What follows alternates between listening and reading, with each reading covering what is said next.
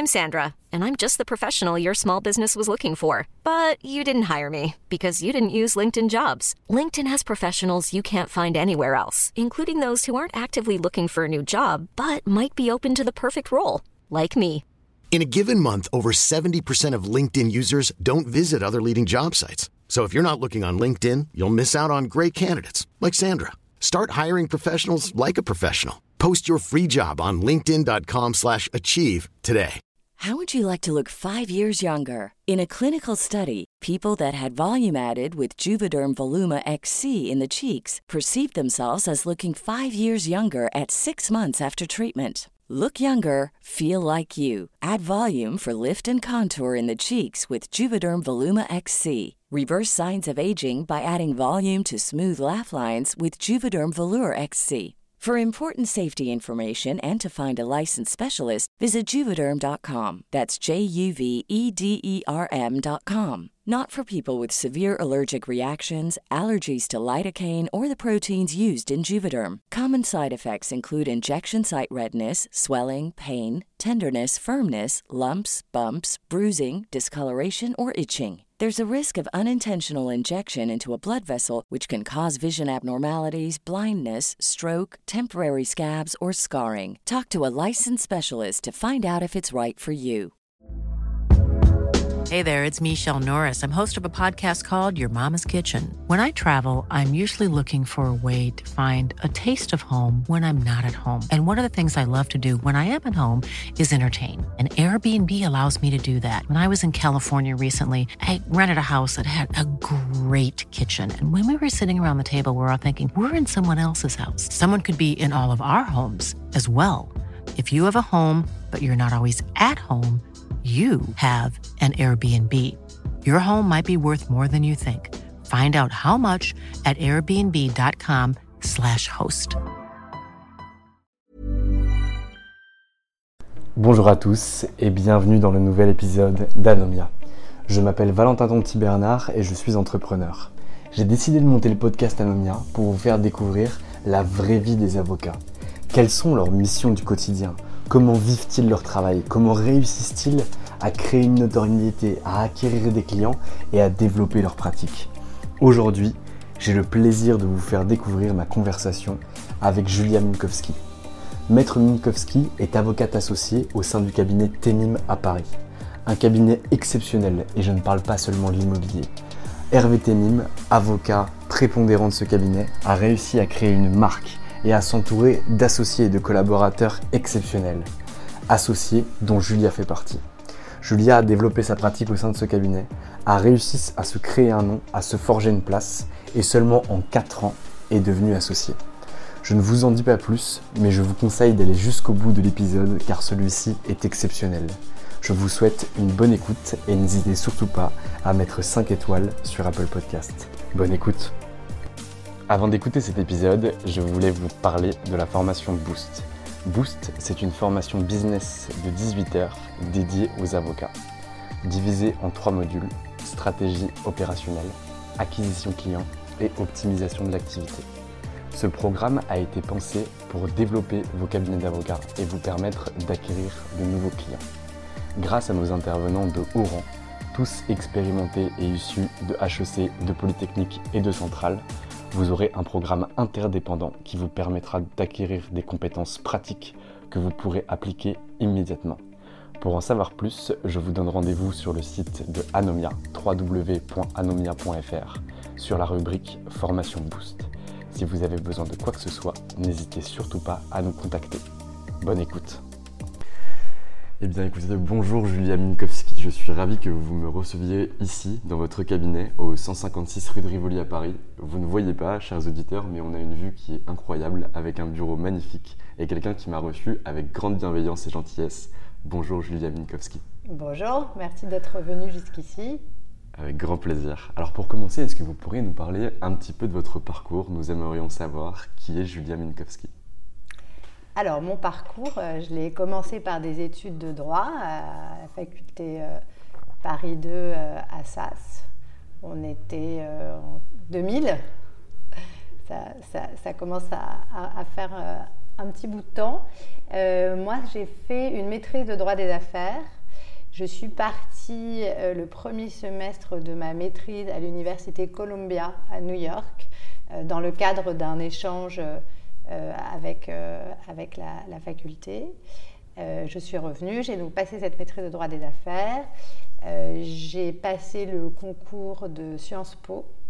Euh, et donc j'ai fait en parallèle ce qui s'appelait à l'époque le troisième cycle. J'ai fait un DEA de droit privé général et, Sciences Po pendant deux ans. Je suis allée ensuite à l'EFB. J'ai fait un certain nombre de stages. J'ai fait des stages très tôt quand j'étais à la fac. Euh, j'ai fait un, stage dès ma première année. J'ai tout de suite compris que j'avais très envie d'être euh, avocate.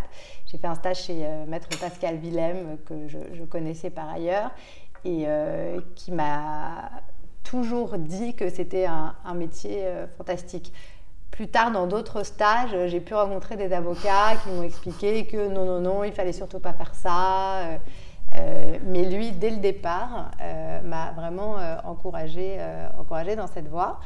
Et donc j'ai fait plusieurs stages dans son cabinet. Quand j'étais en licence, j'étais à mi-temps dans, son, cabinet. Là-bas, j'ai travaillé sur tous les aspects liés aux médias, tous les aspects du droit liés aux médias. Euh, et puis, euh, pour mon stage EFB, e qui était aussi un stage pour, euh, pour Sciences Po, j'ai eu cette réflexion qui était que ce qui m'avait poussé à faire du droit à la base, c'était tous les bouquins, tous les films, avec des avocats pénalistes et certainement pas des avocats d'affaires, que j'avais vus et qui m'avaient inspiré une, une quasi-vocation. et donc il était un peu dommage euh, de ne jamais avoir, euh, avoir essayé ça, euh, de ne jamais être allé dans un cabinet de pénal et qu'il fallait absolument, avant tout ça, que j'aille voir ce qu'il en était. moi, quand j'étais petite, je devais avoir une dizaine d'années, je suis allée déjeuner avec ma mère dans un restaurant à Paris. Et à la table juste derrière nous, il y avait Robert Badinter, qui était cette espèce de type avec des cheveux blancs, avec des yeux bleus extraordinaires et qui dégageait euh, une forme de, calme, mais de, de, à la fois de calme et de, et de puissance. Et j'avais vraiment été impressionnée par lui et j'avais euh, demandé à ma mère, parce que pas mal de gens en fait venaient le saluer. Euh, voilà. il était d'ailleurs avec un interlocuteur qui avait parlé tout le temps et lui en fait l'écoutait avec cette espèce de, sérénité. Euh, et ma mère m'avait dit, bah, c'est euh, Robert Badinter, c'est le monsieur qui a aboli la peine de mort. Donc j'avais été absolument fascinée par, euh, par, ce personnage. Et évidemment, ça a participé dans mon imaginaire de, de, cette vocation que j'avais de, faire du droit pénal. Donc euh, mon idée petite, c'était euh, plutôt d'être euh, Robert Badinter plutôt qu'un Jean-Michel Darrois. Et donc, j'ai décidé de faire un stage en pénal. Alors, je connaissais absolument aucun avocat pénaliste. Il n'y a pas du tout d'avocat dans ma famille, etc. donc, je suis allée sur Légal 500, qui existait déjà à l'époque. Euh, je me suis dit qu'un pénaliste généraliste ne me prendrait pas parce que j'avais une maîtrise de droit des affaires, j'étais allée à Columbia. il y avait une catégorie droit pénal des affaires, donc j'ai pensé que j'avais plus de chance. J'ai pris les, dix premiers et j'ai envoyé, euh, j'ai envoyé mes CV. La strate de base. voilà. Euh, j'ai été rappelée par un cabinet très prestigieux d'un vieux pénaliste et son associé qui devait me recevoir le jour de l'entretien a eu une urgence, une indisponibilité. Et donc j'ai été reçue par un collaborateur sur le départ euh, qui m'a dit Ah non, non, non, mais il ne faut pas venir ici. les stagiaires ne font que du droit de la famille. Et puis les stagiaires ne sont pas payés. Hein. Une époque où il n'était pas du tout obligatoire de payer des stagiaires. Et la tradition voulait plutôt qu'on ne les payait pas, même si ça devenait un peu obsolète de, mm. ne pas le faire, du moins euh, symboliquement. Moi, j'avais toujours été payée lors de mes précédents stages. Donc je suis sortie de là euh, un peu circonspecte et puis je, c'était un cabinet très prestigieux, donc ça paraissait impossible de, refuser parce que j'avais, j'avais, non, j'avais reçu un, appel dès le lendemain de l'associé en question qui m'avait dit écoutez, votre CV est très bien, l'entretien s'est bien passé, donc si vous voulez, vous venez chez nous. j'avais accepté. Et puis, le stage était pour plusieurs mois euh, après. Et un jour, j'étais dans, dans, mon, dans, mon, studio euh, euh, d'étudiante. Je, révisais un, examen, je ne sais plus lequel. Et là, je reçois un coup de téléphone sur mon fixe. C'était déjà assez rare à l'époque. on avait été téléphone portable. Je dis, bon, ça doit être encore des fenêtres ou, vous savez, là, des pubs qu'on a l'après-midi. Bon, je réponds quand même. Et là, euh, j'entends euh, pour la première fois la voix d'Hervé Temim euh, qui m'appelle pour, pour fixer un entretien. Et comme j'avais quand même ce son de cloche du collaborateur, comme quoi le stage que j'allais faire n'allait pas être si génial, j'ai pas tellement réfléchi, j'ai pas dit que j'avais un autre stage, et j'ai dit oui, oui, d'accord. Et j'avoue qu'à l'époque, on est en, donc en 2004, euh, Hervé Temim est connu dans la profession, mais absolument pas du, du, grand public, absolument pas comme aujourd'hui. Et donc, je n'avais aucune idée de qui il était, si ce n'est qu'il était quand même dans le top 10 du Legal 500, donc ça devait quand même être bien. Euh, et donc, je me suis rendue à l'entretien. Évidemment, je lui ai tout de suite dit écoutez, je suis là parce que j'étais un peu prise de court par, par, votre coup de fil. Je vous explique ma situation. Donc, je lui raconte tout. Euh, on discute euh, dans son bureau, qui à l'époque était à, l'étage, mais qui était euh, quand même déjà très beau et avec cette, très belle vue. et il me dit, bah, écoutez, moi, je vous paierai. je dis, bon, bah, écoutez, go, go je viens chez vous. Et puis, évidemment, je ne sais pas si vous l'avez déjà rencontré, non, pas encore. Euh, mais c'est quelqu'un avec qui vous, vous, parlez et en, quelques minutes, vous êtes emballé parce que c'est quelqu'un de très enthousiaste, d'absolument passionné par euh, le métier d'avocat, passionné par le métier d'avocat pénaliste, qui a euh, des, centaines et des centaines d'histoires à, vous raconter. Donc vous passez un entretien avec lui pendant un quart d'heure, vous savez que vous voulez travailler avec lui. Euh, voilà, donc j'ai appelé l'autre cabinet. Euh, je suis arrivée en stage euh, ici, c'était donc en 2005, l'hiver 2005. et puis à la fin du stage, qui a vraiment été formidable et, qui tenait toutes les promesses de ce que j'imaginais du métier, du d'avocat pénaliste. le premier jour de mon stage, Hervé Thémy m'avait donné un rendez-vous au palais euh, où il plaidait. Euh, euh, il y avait une audience, je crois, à la cour d'appel d'ailleurs. Et il défendait une femme, ce qui est extrêmement rare, puisque c'est statistique. Hein. Il y a beaucoup moins de, femmes poursuivies par la justice pénale que d'hommes. Je crois que dans les détenus, c'est moins de 5%. et donc, il défendait cette femme qui était une escroc, et je l'ai vu plaider dans ce palais euh, là, on était vraiment exactement euh, dans, mes projections et, mes rêves par rapport à tout ça. Et c'est vrai qu'il plaide extrêmement bien. Et, j'ai été immédiatement convaincue. Tout le reste du stage a été euh, vraiment très bien. et à la fin, Hervé Temim, qui à l'époque avait deux collaborateurs, je pense, hein, pas, pas, plus, m'a proposé de rester. Alors, c'était pas évident de prendre cette décision parce que j'avais fait Sciences Po, j'étais à la Columbia, euh, c'était la grande époque du, droit des affaires, hein, on est avant la crise. Euh, et donc beaucoup de gens m'ont dit mais euh, tu vas gâcher tes capacités, le droit pénal, c'est pas vraiment du droit. bon. Et j'ai quand même fait un autre stage au cabinet d'Arrois, justement, euh, qui euh, est évidemment un cabinet exceptionnel pour, pour le droit des affaires, mais j'ai compris très vite que ce n'était pas fait pour moi euh, et que, évidemment, j'avais envie de retourner là d'où je venais. Et donc j'ai appelé Hervé Temim, je pense, au bout de dix jours, en disant Oui, oui, oui. J'arrive. J'arrive. Je finis mon stage et, je viens. Et donc j'ai commencé à travailler en, en janvier 2006. Ok, donc avant l'interview, vous m'avez dit que vous étiez devenu associé en 2009-2010. Ça veut dire que vous avez une ascension au sein de ce cabinet qui est extrêmement rapide. Donc chez Temim déjà, on donne sa chance aux collaborateurs en disant que chaque collaborateur peut devenir associé. Et vous pouvez ensuite aller très vite. Est-ce que vous pourrez nous parler un petit peu de cette ascension rapide? Alors, c'est pas mon ascension qui est fulgurante, euh, c'est Hervé Temim qui a une, fulgurance donc, euh, dans ces années-là, 2009-2010, euh, et qui décide d'associer ces, jeunes collaborateurs. Donc, à l'époque, nous étions trois. Il nous dit bon ben voilà, j'associe d'abord un euh, un collaborateur euh, qui était le, plus âgé. Euh, et puis ensuite, moi, j'étais dans l'ordre des arrivées, mmh. c'était moi la deuxième. Ensuite, ce sera Julia. Et l'année suivante, dans un an, et, l'année suivante, ce sera la troisième, la troisième collaboratrice. Donc il y a eu un déclic en fait dans, sa tête, je, pense un peu sur le modèle de ce qu'était en train de faire Olivier Metzner, mmh.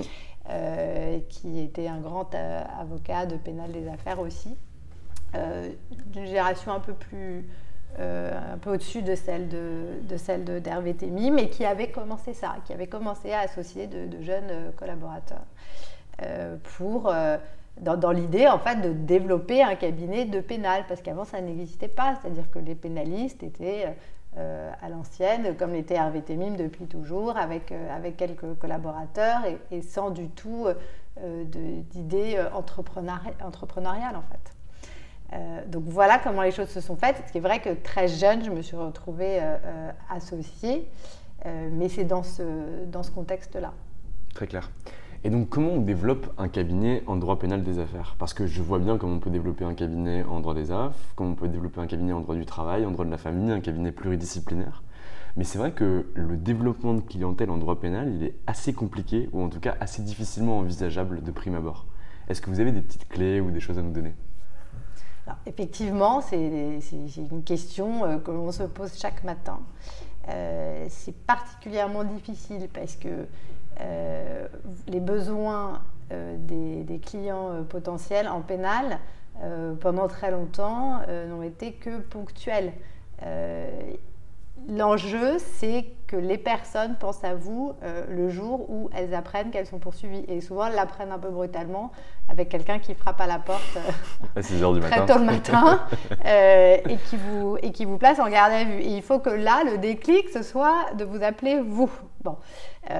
Donc, c'est vrai que on peut se demander un peu comment euh, comment faire à part passer son temps avec euh, des, malfrats.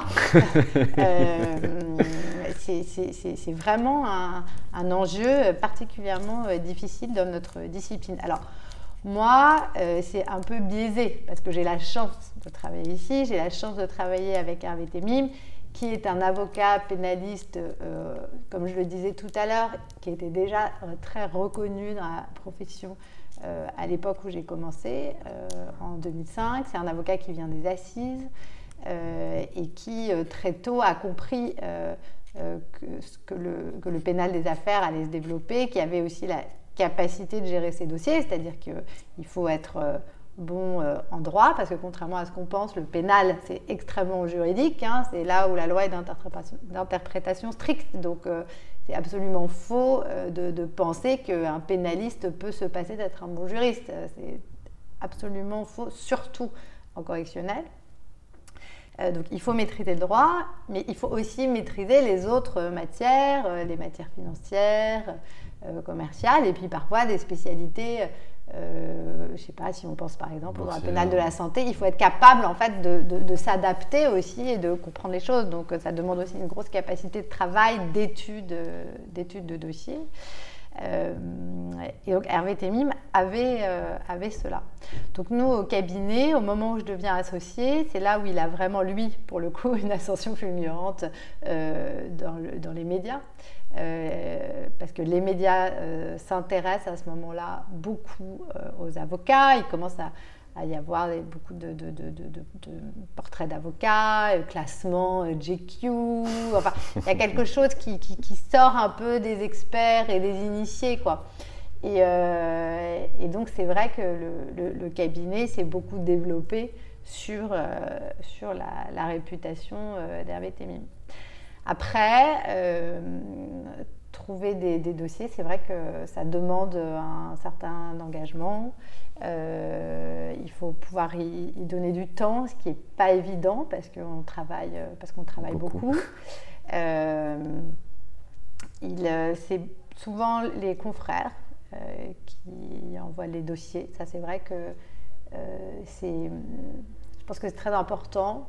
Il peut aussi se créer peut-être une certaine solidarité intergénérationnelle. Moi, j'y crois beaucoup. C'est-à-dire que c'est bien d'être en relation avec des avocats qui ont le, même âge que vous, mais d'autres spécialités. Et il peut comme ça y avoir un, échange de, bons procédés. Et puis en plus, c'est assez sympathique euh, de, travailler, euh, de travailler ensemble. Euh, alors après, les gens vous disent qu'il y a tout un, tas de choses à faire, écrire des articles, faire parler de soi. mais je, pense que la, la, meilleure des, la meilleure des choses, c'est quand même la recommandation des confrères et puis évidemment la recommandation des clients, puisque un, client euh, satisfait, mais ça c'est comme dans tous les métiers, euh, va, parler, euh, va parler autour de lui. Et c'est vrai que c'est toujours très satisfaisant quand vous êtes appelé par quelqu'un qui vient d'un ancien client qui a apprécié ce que vous avez pu, pu, faire pour lui. Clairement. Mais c'est vrai que c'est vraiment une matière très délicate. Euh, et donc moi, j'ai cette chance d'être ici. Euh, et je, je, sais que c'est effectivement difficile de s'installer et de développer euh, une clientèle de pénal des affaires. Parce que moi, c'est quand même ce que je fais principalement et ce que j'ai fait principalement. Si on parle du pénal général, là, c'est totalement autre chose. mais je ne serais pas légitime, en fait, à, à vous, à vous parler de ça. Et alors aujourd'hui, c'est quoi la typologie de clients que vous attendez, donc vous personnellement ou chez Temim Parce que est-ce que vous avez un positionnement au niveau de la clientèle qui est clair? Parce que je discutais avec un, autre avocat dont, je ne citerai pas le nom parce qu'il m'a demandé de ne pas en parler, mais où un jour un, homme euh, important est venu le voir parce qu'il avait eu des problèmes et il s'est occupé de ses problèmes en droit des affaires et il, voulait il lui a demandé de s'occuper de ses problèmes personnels. Et donc il a réuni l'ensemble des associés en lui disant ben voilà, telle personne veut venir chez nous pour telle affaire, est-ce qu'on peut le prendre? Et ils ont dit non parce que derrière, ils ne voulaient pas affecter leur clientèle d'affaires par rapport à ce comportement-là. Est-ce que vous aussi, vous avez ce genre de positionnement avec euh, certains comportements, par exemple le terroriste, ou d'autres choses lorsque vous faites du droit pénal des affaires? Alors pas du tout. Ici, euh, on a vraiment euh, un positionnement qui est très clair, qui est sur le pénal et le, et le contentieux. Et, et ça, c'est parce que c'est l'histoire du, du, cabinet et donc l'histoire d'Hervé Temim, qui en est le fondateur, euh, il vient euh, des assises, il vient euh, de, de, j'allais dire, il vient de la criminalité, ça pourrait être mal interprété, mais il vient de ces affaires-là, et nous, ça nous paraît essentiel de, de, conserver vraiment un cœur de métier de pénal général. Moi, moi-même, j'en fais très régulièrement. Hein, euh, du, du, pénal général et, je, continue à, m'occuper de ce type d'affaires parce que c'est aussi important que les collaborateurs le fassent, parce que c'est quand même dans ces affaires-là qu'on est euh, en prise avec euh, le quotidien du pénal. Et le pénal des affaires, bah oui, il y a affaires, mais il y a aussi pénal dans le pénal des affaires.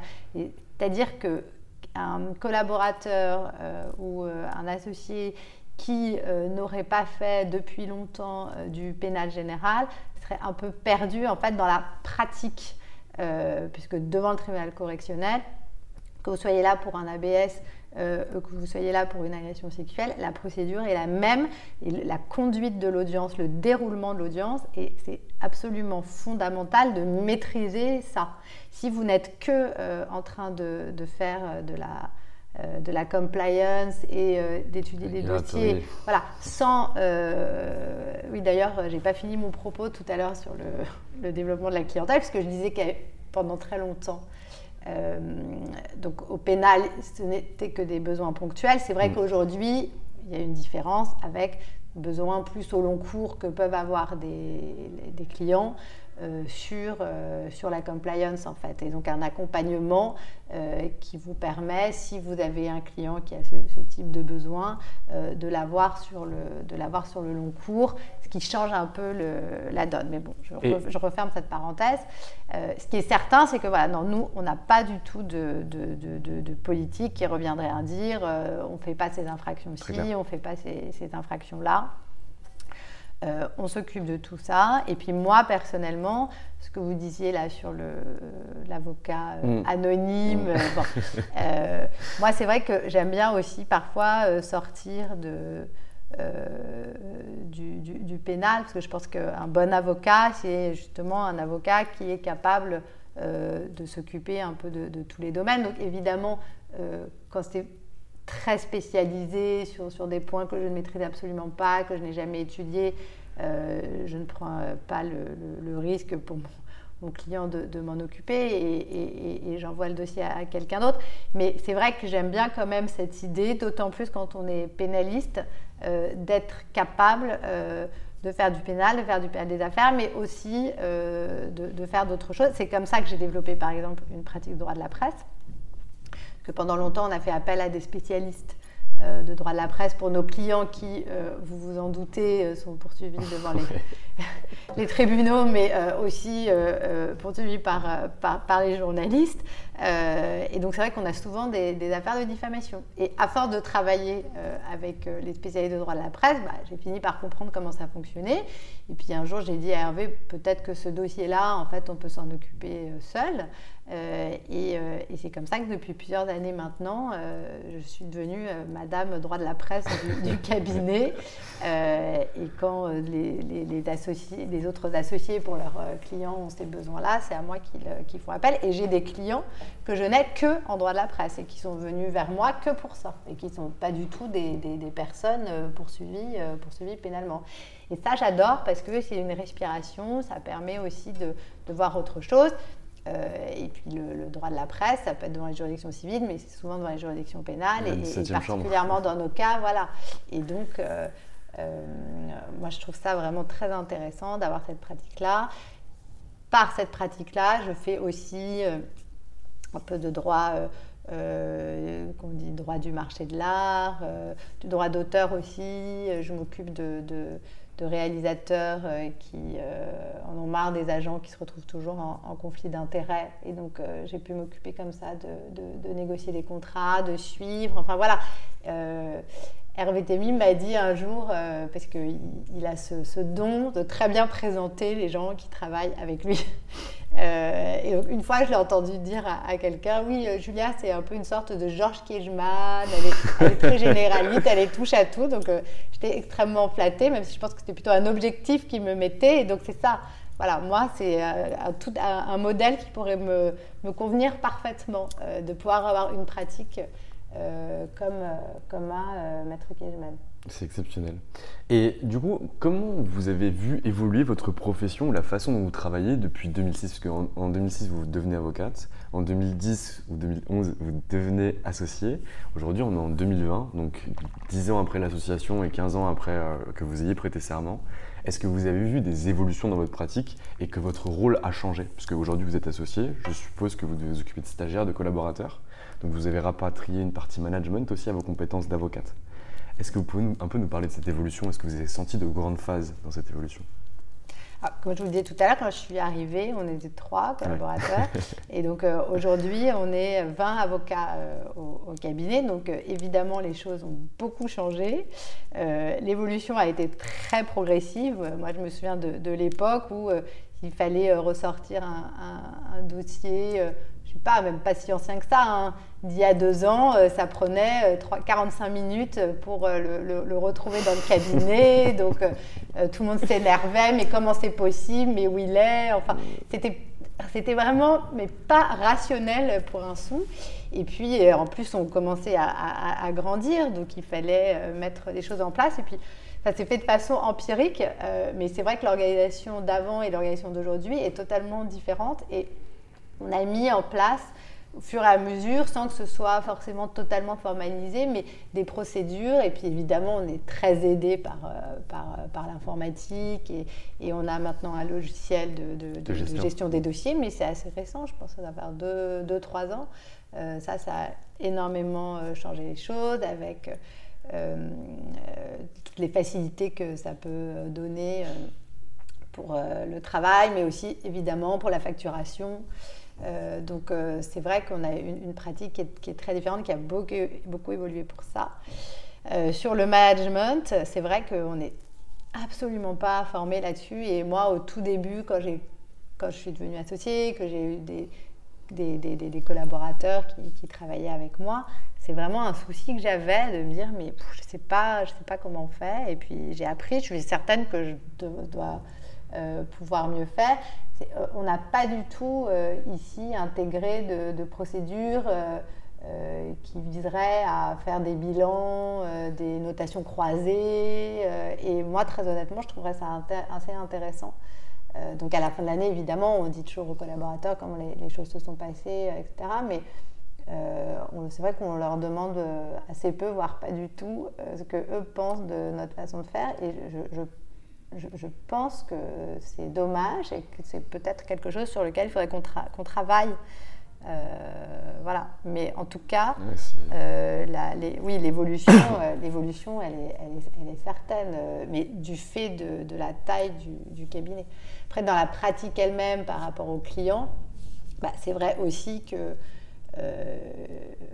on a été obligé de s'adapter à une nouvelle clientèle, à savoir euh, des, personnes morales, euh, des, sociétés importantes qui ont des exigences particulières, notamment en matière d'écrit, ce que vous avez pas du tout euh, quand vous êtes au début d'une pratique de pénal où, vous faites assez peu d'écrit pour, pour vos clients. et donc évidemment, ça, ça a beaucoup changé.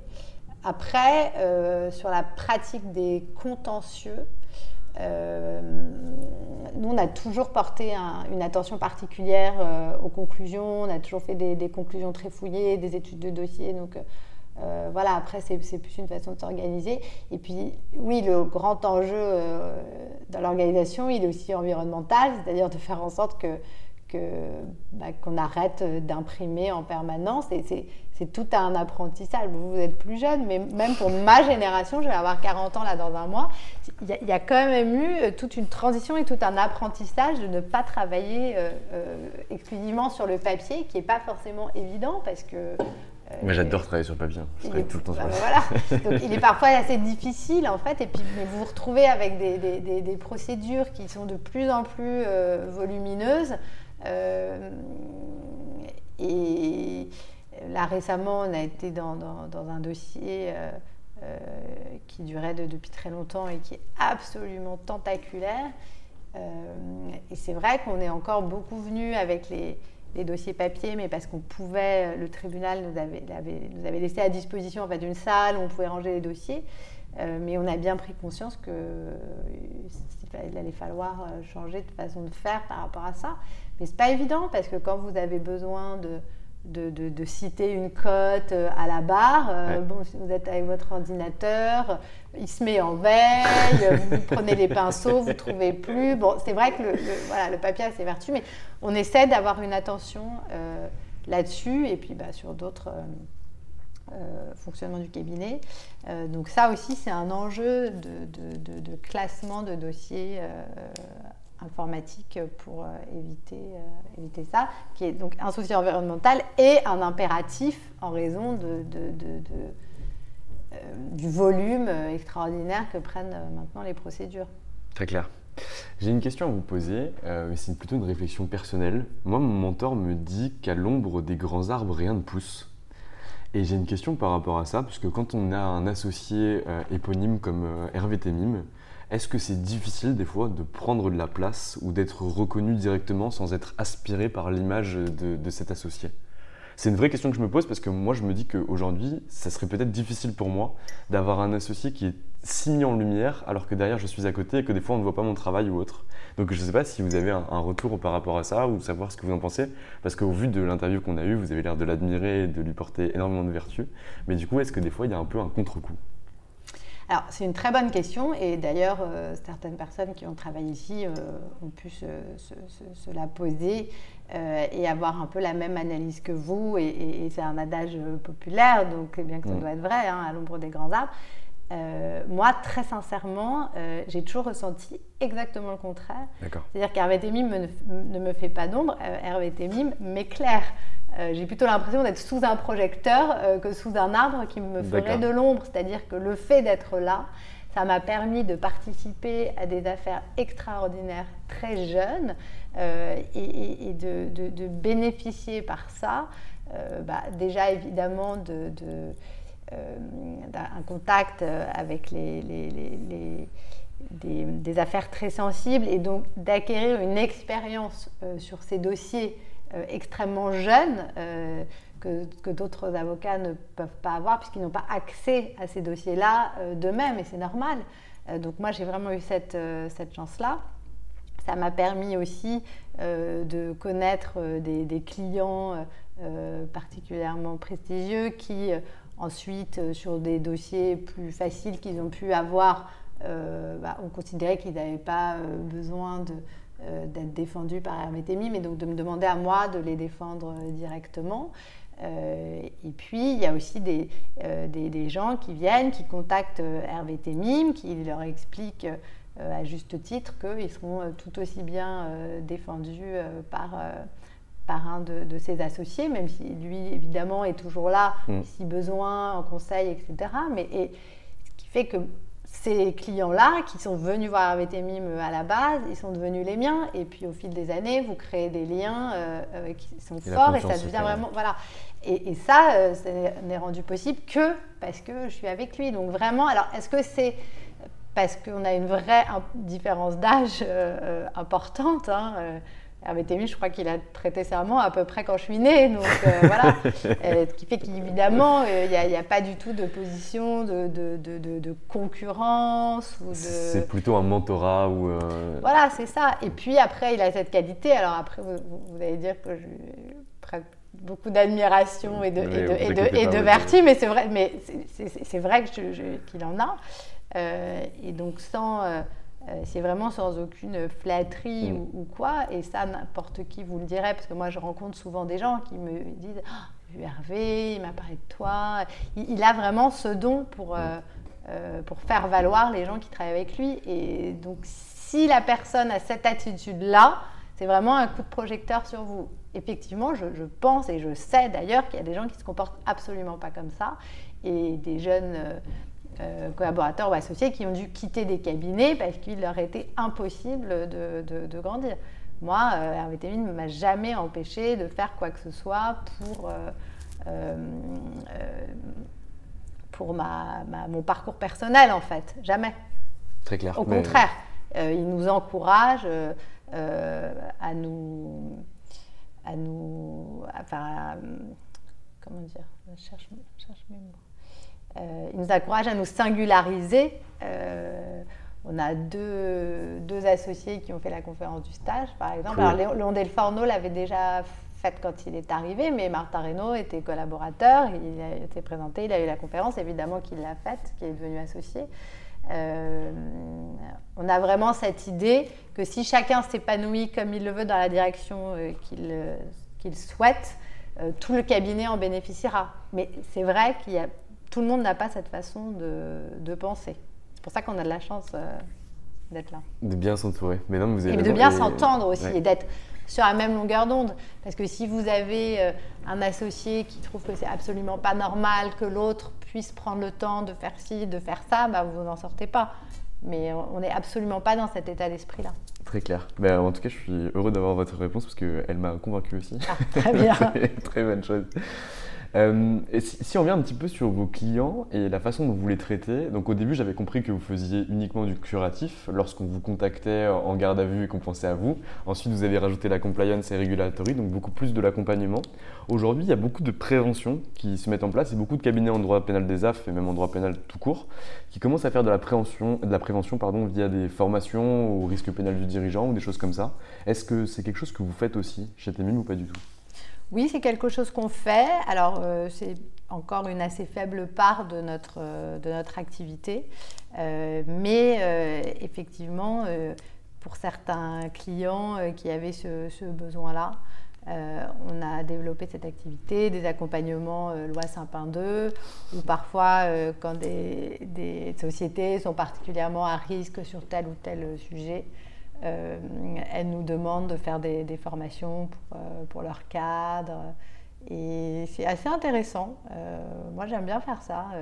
au début, ça paraît un peu rébarbatif, et puis finalement, ça permet aussi d'échanger avec des gens qui sont sur le terrain et qui sont confrontés à des, des, situations où ils sont au bord de, commettre une infraction et, ça vous permet sans cesse de, vous interroger, de réinterroger la jurisprudence. Vous n'avez d'ailleurs pas forcément toujours la, réponse quand quelqu'un vous dit est-ce que je peux faire ci, est-ce que je peux faire ça? Dans le cadre des, des formations. Après, faire des consultations préventives, c'est beaucoup plus compliqué. Euh, c'est quelque chose qu'on n'aime pas tellement faire. Euh, vous ne pouvez jamais euh, mettre votre tampon sur une opération en disant non, non, c'est bon. et puis si ce sont des, gens que vous avez l'habitude de, défendre, c'est compliqué de, donner un, un avis préventif en fait.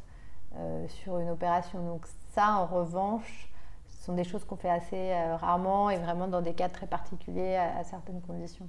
Ok, très clair. Est-ce que vous avez une anecdote ou un souvenir plutôt positif ou négatif qui a impacté votre vie d'avocate, euh, que ce soit dans une affaire, que ce soit avec un confrère ou autre chose, qui vous a un peu marqué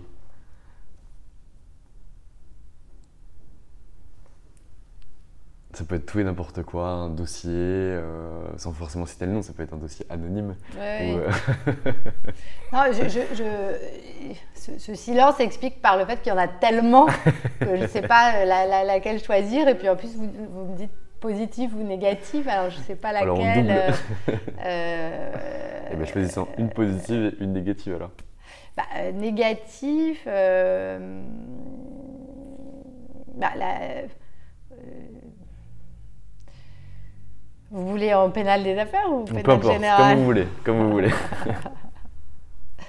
Euh, bah, négatif, évidemment, ce sont des, dossiers que, que, que, vous perdez euh, euh, dans des conditions qui, qui, vous paraissent totalement injustes. Et donc, dans ces cas-là, vous dites que c'est forcément de votre faute, que si vous estimez que la décision aurait dû être autre que ce qu'elle a été, euh, c'est que vous avez failli d'une façon ou d'une autre. Et ça, je trouve que ce sont des moments qui sont durs, euh, et qui sont durs dans la, vie d'un avocat.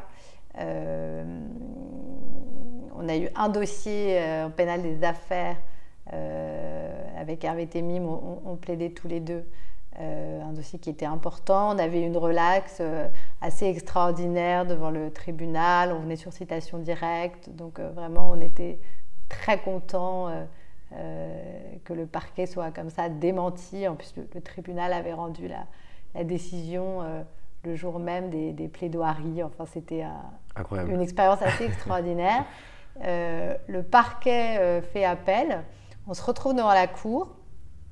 À l'audience, l'avocat général dit Bon, maintenant, après tout, c'est vrai qu'il n'y a pas d'infraction. Moi, je, je demande euh, euh, la confirmation du jugement de relax. Donc, euh, en fait, plus personne ne poursuivait quelque part. Et la Cour a décidé de requalifier les faits juste avant, qu'on, juste avant le, réquisitoire. et on a perdu. Et évidemment que on ne peut que se dire qu'il y a quelque chose qu'on a mal fait. Est-ce qu'on est arrivé trop sûr de nous Est-ce qu'on a euh, pas pris la mesure de cette euh, requalification euh, Ou est-ce que vous avez décidé de condamner, c'était perdu d'avance. Mais en tout cas, ça, ça a été. C'est vrai que quand vous avez une très belle victoire qui se transforme en, catastrophe, ça, c'est difficile. surtout quand le, parquet euh, confirme ce qui est fait. Exactement, c'est le bonnet d'âne en fait. Ah, c'est horrible. Et puis bah, en pénal général, ça aussi, ça, ça m'est arrivé. Et c'est vrai que euh, une fois en particulier dans une affaire d'assises où, la personne a été condamnée à un an de plus que ce qu'elle avait eu en non ce qu'elle ah. avait eu en non non. C'était sous les réquisitions mais c'était quand même plus que, que, ce qui avait été prononcé en première instance. Euh, oui là c'est là, là vraiment vraiment difficile. Et, et, vous avez votre euh, client euh, qui est libre euh, parce que vous l'avez sorti euh, de la détention provisoire qu'il effectuait à la suite de la première condamnation d'assises, qui repart en, détention à minuit dans une ville de province un peu sinistre. bah ouais, là, c'est vous dans, le train le lendemain matin pour Paris, vous n'êtes vraiment vraiment pas en forme et personne ne peut vous apaiser. Et que j'ai l'habitude de, dire, parce que je trouve que c'est assez juste comme, euh, comme parallèle. C'est vraiment, c'est comme un chagrin d'amour. C'est-à-dire que les gens peuvent vous dire mais ça, ça va aller, moi aussi ça m'est arrivé. en fait, vous avez vraiment besoin de faire votre propre expérience et de digérer cet échec en fait. Il y a vraiment rien, vous n'êtes accessible à rien euh, pour, euh, pour vous consoler. Et donc en ça, oui, c'est un métier qui est difficile parce que vous vous exposez à ce type de déconvenu. Euh, après, évidemment, quand vous avez une, une très belle décision et que vous savez depuis toujours que enfin, vous avez une conviction très forte qui, qui vous habite, euh, le jour où la, décision est, rendue, que vous avez énormément travaillé, puis que vous avez mis beaucoup de cœur, et en pénal, il y a aussi forcément quelque chose qui se passe avec, euh, avec le client. Donc euh, voilà. Donc le dernier exemple en date, c'est la relax de Bernard Tapie, qui est un dossier. Moi, j'ai toujours cru que bah, pendant, pendant l'instruction, qu'il n'y avait rien à faire, puisque manifestement, on n'avait pas des, juges qui, étaient accessibles à, ne pas aller vers la, tenue d'un procès, mais j'ai toujours pensé que, ce dossier ne tenait pas. Mais j'en ai toujours été convaincue juridiquement. Et, donc on a énormément travaillé. Et, on a fait cette audience, euh, rédigé des, des, des, des, conclusions. Et, quand la, la, la, décision est en adéquation avec ce que vous avez toujours cru, bah, c'est vrai que c'est un sentiment euh, voilà, exceptionnel. Et puis surtout, évidemment, quand vous avez un un client qui est malade et que vous voyez derrière ce que ça, ce que ça a pu lui apporter dans sa, dans sa lutte contre la maladie aussi. Euh, énormément d'énergie et de... Euh, c'est forcément quelque chose de, très positif quand vous avez été poursuivi pendant des années, que vous êtes relaxé. Donc euh, oui, ça ah bah, c'est un merveilleux... Hein. Hmm? On lui a pourri la vie. Ça c'est un merveilleux souvenir. Euh, évidemment. mon père était pénaliste et je sais qu'il est, enfin, il est toujours d'ailleurs pénaliste, je sais pas pourquoi je dis était, en province du coup à Nancy. Et il a des dossiers qui l'ont marqué à vie, notamment les, disparus de la gare de Perpignan où il était, euh, il était pour une, famille des victimes et euh, en défense pour l'affaire Holm. Et des fois, je sais que, il me le dira pas, hein, mais je sais que des fois, il se relève la nuit pour aller checker dans un dossier une cote pour voir s'il a pas. C'est des dossiers qui, qui apparemment marquent énormément. Moi, je l'ai jamais connu en tant que tel.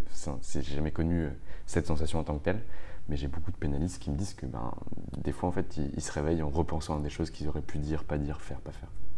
Je sais pas ah bah ça, ah bah si, si. Et puis parfois, ça arrive même sur des dossiers que vous n'avez pas encore plaidé. Que moi, cet été, j'ai rêvé euh, que j'allais euh, à une audience dans un dossier euh, qui, qui, me tient beaucoup à cœur et que je plaidais et que c'était une catastrophe. Je plaidais extrêmement mal, je ne trouvais pas mes mots, j'oubliais les trois quarts des arguments fondamentaux et je me perdais dans des détails. Et ensuite, euh, je, repensais à ma, à, ma, à ma, plaidoirie pendant plusieurs jours et tout le monde me disait Ouais, c'est vrai que quand même c'était. Euh, c'était catastrophique. C'était pas génial. Et puis, euh, alors je me faisais pas du tout engueuler, mais le client était par, je l'avais pas, je sais pas, il était parti, je l'avais pas vu, m'avait envoyé aucun message. Donc je me disais Oh là là, mais c'est qui s'est rendu compte de ça, mais il veut pas être désagréable, donc il me dit rien, mais il me dit même pas bravo, c'était super, etc. Donc oui. Ça, c'est, ça, c'est certain. Et puis, il y a des dossiers, en effet, qui vous marquent pour toujours et que vous connaissez par cœur. Euh, moi, très vite, au bout d'un an de barreau, j'ai accompagné Hervé Temim aux assises dans l'affaire Agnelet, mmh. la disparition de, d'Agnès Leroux, cette, jeune femme euh, qui était héritière des casinos à Nice et, qui a disparu en 1977. On n'a jamais retrouvé son corps. Alors ça, c'est une aventure judiciaire folle parce qu'on on, va en 2007 aux assises avec Hervé en appel pour défendre la, famille. Et puis ensuite, il y a eu toute une suite avec une, condamnation de la CEDH euh, de la France parce que les arrêts d'assises n'étaient pas motivés, quelques affaires euh, emblématiques euh, où la, pour lesquelles la Cour de cassation a décidé qu'un nouveau procès allait se tenir. Donc on est retourné en 2014, cette fois à Rennes, pour euh, refaire le procès d'appel. Et puis le, fils euh, de Maurice Agnelet est venu et a, fait une fameuse déposition dans laquelle il a révélé que son père lui avait avoué le meurtre d'Agnès Leroux. Enfin, ça, c'est, et ça, c'est un, dossier que je connaissais par cœur. C'est le premier dossier d'assises que, que, j'ai fait. Et donc, encore aujourd'hui, oui, je vois les procès-verbaux. Je me souviens des prénoms de tout le monde, des lieux. De... Et, oui, ça, ça, m'habite pour toujours, je pense. C'est incroyable. Euh, Julia, j'ai pris beaucoup de votre temps ce matin. Déjà que je suis arrivé en retard. Euh, j'aimerais, pour clôturer cette, euh, cet entretien, que vous puissiez euh, donner des conseils aux avocats qui veulent se lancer, parce que moi j'aimais aussi beaucoup le droit pénal, mais je faisais du droit des offres. Et on me disait que le droit pénal c'était bouché, qu'il n'y avait pas de place, euh, que ça allait être compliqué, etc. Est-ce que vous avez des conseils à des gens qui soit sont collaborateurs aujourd'hui, font du droit des offres, mais sont toujours attirés par le pénal, soit veulent se lancer dans la même carrière que vous? Alors je ne pourrais pas vous contredire sur le fait que ce soit en effet difficile. Euh, ce que je peux dire par contre, c'est que c'est un métier tellement extraordinaire que ça vaut le coup. De galérer. Euh, ouais, exactement. Moi, j'ai vraiment eu de la chance. Je vous ai raconté mon parcours. Euh, ça n'a pas été mon cas, mais ça, c'est des, des, hasards, des rencontres. et je pense qu'il faut croire en, en, sa bonne étoile et, et, se dire que exercer ce métier, c'est quelque chose de si fascinant et ça, alimente votre vie au, quotidien euh, d'une façon extraordinaire. Donc euh, oui, pour reprendre vos mots, ça vaut le coup de galérer. Parfait. Et est-ce que vous avez une demande particulière pour le cabinet? Est-ce qu'en ce moment vous recrutez? Est-ce qu'en ce moment vous cherchez quelqu'un ou pas du tout? Alors, on n'est pas en phase de recrutement, mais euh, en revanche, on étudie toujours avec attention euh, les, CV, les collaborateurs qu'on a euh, sont tous assez, jeunes. On a vraiment une équipe euh, jeune. Hein. Moi, je, suis, je vais avoir 40 ans et je suis la troisième plus, plus vieille du, cabinet. donc, il ne faut surtout pas hésiter à nous, à nous contacter. Et, vraiment, on, fait nos, recrutements en fonction de nos besoins. Donc, là, au moment précis où on se parle, euh, l'équipe est, bien euh, telle qu'elle est, mais peut-être que demain, on a un, nouveau dossier qui va nous demander euh, d'engager des, collaborateurs. Ça aussi, c'est compliqué du coup avec le pénal. En plus de la récurrence financière qui n'existe pas, il y a en plus des dossiers qui arrivent. Exactement, et de définir quelle est la bonne taille au long cours que, que vous avez, en sachant que nous, bah, quand on a des gens qui travaillent chez nous, euh, c'est pas pour leur dire euh, six mois après, bon bah voilà, le dossier est fini, vous pouvez partir. Et d'ailleurs, on a très très peu de, de turnover, ce qui mm. ça, et on parlait tout à l'heure de management, etc. C'est, je trouve, une grande satisfaction parce qu'on se dit que bah, manifestement les gens ont l'air euh, heureux d'être là, sinon j'imagine qu'ils ne resteraient pas. Et, c'est vrai qu'on n'a pas eu de, de départ depuis très très longtemps. Mais non, parce que euh, vous payez vos stagiaires. oui, on paye vos stagiaires. de toute façon, maintenant, on n'a plus le choix. Hein, euh, Et on a, euh, d'ailleurs, je le dis pour les, pour les gens qui voudraient faire des stages, il faut vraiment postuler très en amont parce qu'on on, recrute les stagiaires six mois, un an avant, en fait. en revanche, on a toujours trois stagiaires qui sont au cabinet. Donc, c'est vrai que voilà, ça fait quand même six dans l'année.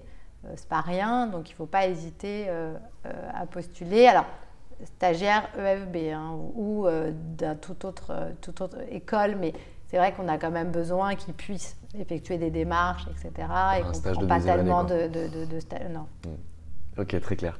Mais écoutez, Julia Minkowski, je vous remercie pour le temps que vous m'avez accordé. Ben, je vous remercie. Et je vous souhaite une excellente journée et une bonne continuation. Merci. Et voilà, c'est fini pour aujourd'hui. J'espère que cet épisode vous a plu. On se retrouve dès jeudi pour un nouvel épisode d'Anomia. En attendant, si vous souhaitez nous suivre, découvrir ce que l'on fait, vous abonner à notre newsletter, n'hésitez pas à vous rendre sur www.anomia.fr. Vous découvrirez nos contenus, nos formations et nos prestations. Je vous souhaite une très belle semaine et un bon début de lundi.